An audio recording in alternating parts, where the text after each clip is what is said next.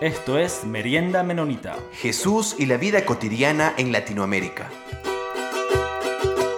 Saludos a todos y todas. Muy bienvenidos a nuestro programa Merienda Menonita. Este, hoy, como siempre, estoy con mi compañero Jonathan. Hola, Jonathan. ¿Cómo está? Un placer estar aquí, Peter. Un saludo a todos nuestros oyentes. Entonces vamos a seguir hoy en, en esta serie de, que estamos enfocando en, en la realidad de, de migración este, y en particular enfocando en nuestro contexto de Latinoamérica. Y entonces para, para conocer un poquito más a fondo, una de las cosas que, que nos dijo Saulo Padilla el otro día en, en la entrevista es de, de la única manera de nosotros poder como comunidades de fe, como iglesias, como personas, este, como ah, tener otra perspectiva, otra mirada, como dijo Jonathan, imaginar al otro, es conociendo testimonios y historias reales de, personas que, que, han sufrido migración. Entonces, hoy vamos a, a conversar con, con, una persona refugiada que está radicada aquí en Ecuador y le vamos a por protección de ella le vamos a decir a Lucía. Entonces, para comenzar, quería ver si, si Lucía nos podría comentar un poco sobre este, cuál era su, su realidad y sus motivos de, de, de tener que, que, emigrar y tener que, que, salir de su país y venir aquí a Ecuador como, como persona refugiada. Bueno, buenos días. Este, mi experiencia fue, bueno, eh, mi esposo y yo, bueno, yo ya ambientalista de profesión, mi esposo era líder social, siempre trabajaba eh, por la comunidad y pues desafortunadamente nosotros en ese momento hemos perdido el río a causa de muchas empresas que lo han contaminado. Y a raíz de eso se empezó a hacer una campaña de defender los derechos de la comunidad. Y por esa razón, eh, los grupos armados, eh, a través de esa misma empresa, eh, le llegó una amenaza de muerte a mi esposo, que era el líder social, y al grupo y, el que, y a los que pertenecían al comité ambiental. Y a raíz de eso, pues tuvimos que desplazarnos, salir huyendo de nuestro país, pues para proteger la vida y la integridad de cada uno de nosotros. Muchas gracias, Lucía. Eh, una vez que ya viene acá eh, a, Ecuador, ¿qué fue una de las cosas eh, más difíciles en, la, en la adaptación de un nuevo contexto cultural y social? Lo más difícil pues como dicen la cultura, este, el problema de, del racismo por ser afro, por tu nacionalidad, que siempre hay esa discriminación. Eh, eso, la gastronomía, ¿qué más podemos decir? Eh, por ser personas refugiadas, obviamente, es algo que aquí en Ecuador todavía eh, no, no, no hay como la información suficiente y no saben que es una persona refugiada. Y todavía hay que luchar contra eso porque, o sea, creen que una persona refugiada es un mendigo y entonces es como siempre que te ven, pero, pero que hay un rechazo, de, un rechazo de la sociedad. Entonces, hay que luchar contra todo eso. Eso es lo que ha sido un poco más difícil. Y durante ese camino difícil, eh, a veces tal vez de soledad, eh, ¿crees que has aprendido eh, algunas cosas en ese camino? Sí, claro. he aprendido a, a que, o sea, a, entender y comprender, o sea, parte de los ciudadanos ecuatorianos porque para ellos ha sido un impacto porque ellos han sido, o sea, aquí han sido ¿cómo, te, cómo explico ahí? Así solamente ellos. Y, se entiende que llega otras personas de, de, otro país, ellos están en su lugar, en su hábitat, y llegar otros como invasores, se sienten ellos como cohibidos. Entonces, es una parte de que uno entiende porque ellos no están acostumbrados a convivir con otras personas de otros lugares. Entonces, es como, como, como llegar y estar en mi casa y, y ser invasores. Entonces, por eso de pronto ellos reaccionan de esa manera. Entonces, por esa parte se entiende. También me he enseñado a, o sea, a respetar también la cultura de otras personas, no imponer la mía, porque de una u otra manera yo no estoy en mi país. Y aprender de ellos también, porque eh, hay muchas culturas aquí, las cuales, porque ya hay muchos migrantes, y aprender a socializar y, y a entenderlos. ¿Y qué otra cosa he podido entender y aprender también de este país? Mm, ¿Qué otra cosa puedo decir? Mm, se me ha ido. No sé. ¿Qué otra cosa?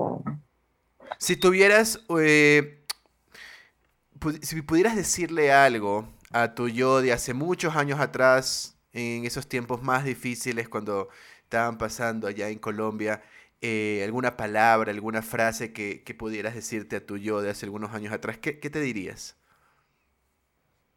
En eso lo definiría del antes y el, de la hora, fortaleza para mí. Y, Lucía, entonces, a través de, de a través de, de ese caminar, de, porque no sé si, si, nos podría comentar un poco de, de ese, e, ese proceso, porque no, no es como si... creo que en, cualquier tipo de, de, migración, inclusive si es de, qué sé yo, de un pueblo a una ciudad o de una ciudad a otra, hay, hay procesos y, retos que uno tiene que hacer, pero aún así, entonces en, en, su caso es una, una migración forzada y después un, proceso legal de como una persona refugiada aquí en Ecuador. Ah, ¿Nos podría comentar un, poco de cómo, cómo fue vivir eso? Y es algo que, que ni, ni, termina después de... de porque este, una persona que migra porque quiere puede ir y aplica para una visa y hace proceso y, y ya está normalmente. Pero nos puede comentar un, un, poco cómo ha sido esa experiencia y, y, y qué tipo de también de, de ayuda pudo, pudo conseguir a través de ese proceso? Bueno, el proceso de desplazamiento para nosotros, migratorio, pues es algo complicado, empezando desde que uno emprende el viaje. Este, eh, eh, es algo complicado porque, o sea, tener que llegar a un lugar que uno no conoce y, y ser extraño, entonces este, llegar aquí, bueno, llegamos a la frontera, obviamente, llegamos, eh, coger nuestro transporte para llegar a Quito, sin saber que no conocíamos a nadie, eh, coger un taxi, llegar a un hotel. Eh, bueno, la primera entidad que nos brindó este, ayuda fue por medio de Jaya. Eh, nos enviaron a un hotel, nos prestaban las ayudas de alimentación, arriendo. Posteriormente nos acercamos al ministerio para, para hacer el proceso legal, para estar legal en el país. Eh, pues tuvimos que dar la declaración que aplicara dentro, del, dentro del, del concepto de refugio, ¿no? Porque este, tenemos que una declaración que, que entra entre ese proceso para poder aplicar, a, aplicar para ser solicitantes de refugio. Eh, hicimos esta solicitud, gracias a Dios nos aceptaron, ya hoy soy refugiada, reconocida. Eh, también eh, fuimos muchas otras organizaciones, entre ellas la Iglesia Menonita, que ellas también nos dieron un apoyo. Este, nos colaboraron con la pipeta de gas y la estufa, colchonetas, cobijas. Sí, esas son las primeras ayudas que nosotros fuimos a adquirir aquí en Ecuador de muchas organizaciones y fundaciones. Este es más o menos el proceso que vemos nosotros, que nosotros vivimos. Ese es más o menos el proceso.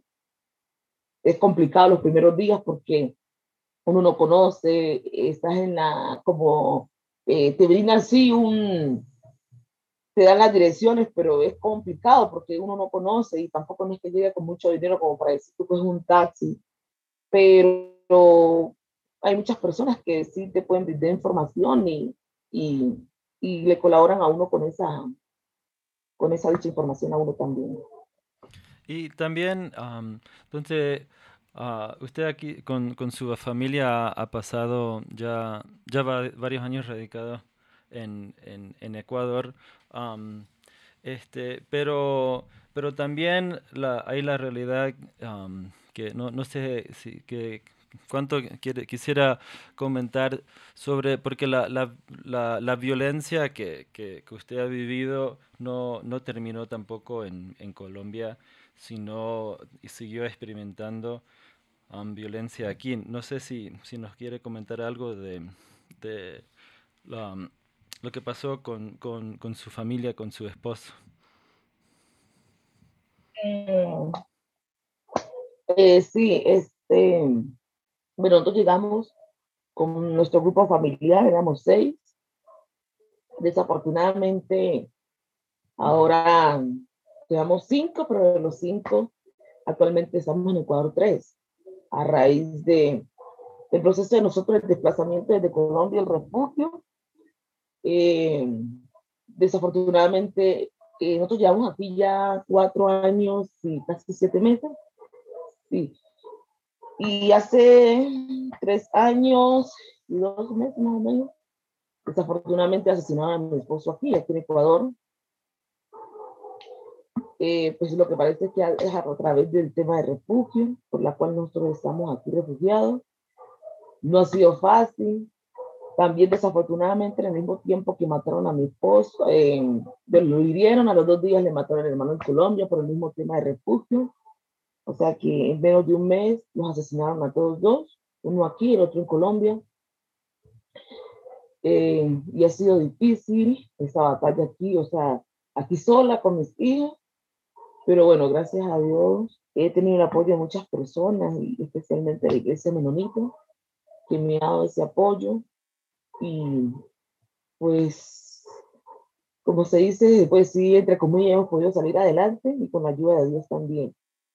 No ha sido fácil, pero Dios nos ha sostenido y hemos logrado avanzar.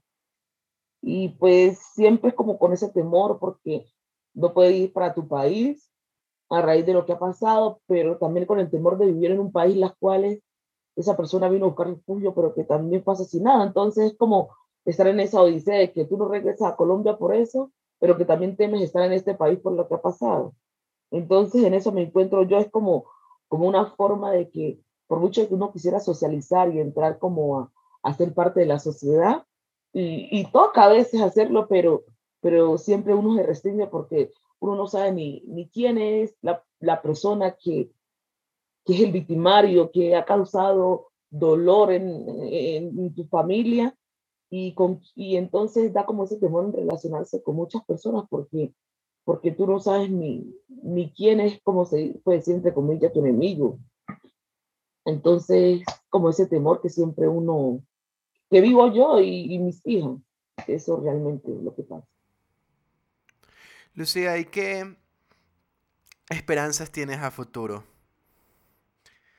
Esperanza la verdad, la verdad, por, por, por tema de seguridad, es salir de aquí para otro lugar donde sienta que mi integridad, mi vida, mi salud también estén, estén bien y poder mejorar la calidad de vida de mis hijas y la seguridad de ellas también, mi grupo familiar. O sea, eso es lo que, lo que tengo.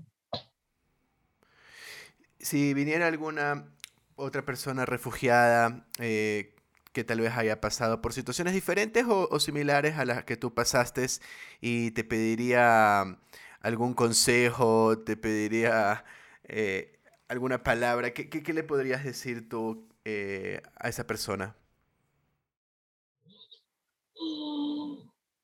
¿Qué palabra le podría decir?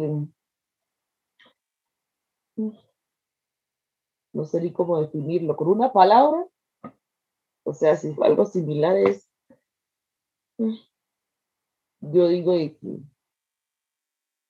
a esa persona con una palabra, diría yo, o una frase, refugiarse en Dios.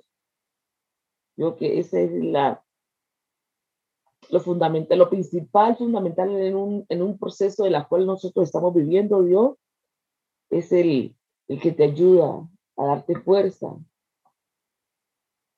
eh, a, permitirte avanzar, a tener esperanza. Eso digo yo, refugiarse en Dios, es el que da todo, independiente de lo que nosotros podemos aportar, ¿no? Gracias, gracias Lucía. Este, yo, yo tengo una, una pregunta más, este, y, ahí, ahí ya vamos a cerrar. Este, ¿qué, ¿Qué podrías decir a, a otras, bueno, a, personas aquí en Ecuador o personas en, en, cualquier país donde, donde reciben o donde se encuentran con una, con una persona migrante o una persona refugiada? ¿Qué, qué consejos podrías dar a, a comunidades, a iglesias o, o personas particulares en diferentes situaciones donde, donde, donde quizás se cruzan con, con una persona migrante o refugiada? ¿Qué consejo le daría a las iglesias? Me, le pregunto. Me pregunto. Eh, bueno, mi consejo sería que de verdad evaluaran los casos y, y que brinde un gran apoyo. Eso es lo que cuando uno sale de su país en la calidad de refugiado, o sea, como migrantes y somos refugiados posteriormente, es ese apoyo porque somos vulnerables en un lugar que no conocemos. Y la verdad que eso, eso para nosotros es satisfactorio porque, porque, porque tenemos un lugar donde podemos decir llegamos y, tenemos, no solamente puede ser las ayudas materiales, sino una, una ayuda espiritual, que nuestra parte emocional eh, mejore también. Entonces, la verdad que por medio de, a través de las iglesias eh, sería algo muy bueno de ese apoyo que nos puedan brindar a nosotros, porque nosotros somos vulnerables. Venimos siendo víctimas de un país y llegar a y exponerlos en otro, o sea, y entonces sentimos temores, miedo, angustia. Entonces, ese apoyo sería fundamental en la vida de cada, cada uno de nosotros. La verdad que ese sería el consejo, que nos brinde un apoyo, que que sintamos, nosotros que eh, sentir un, un, lugar de, de, acogida, de resguardo eh, y ayudarnos a avanzar. Ese sería como mi, consejo.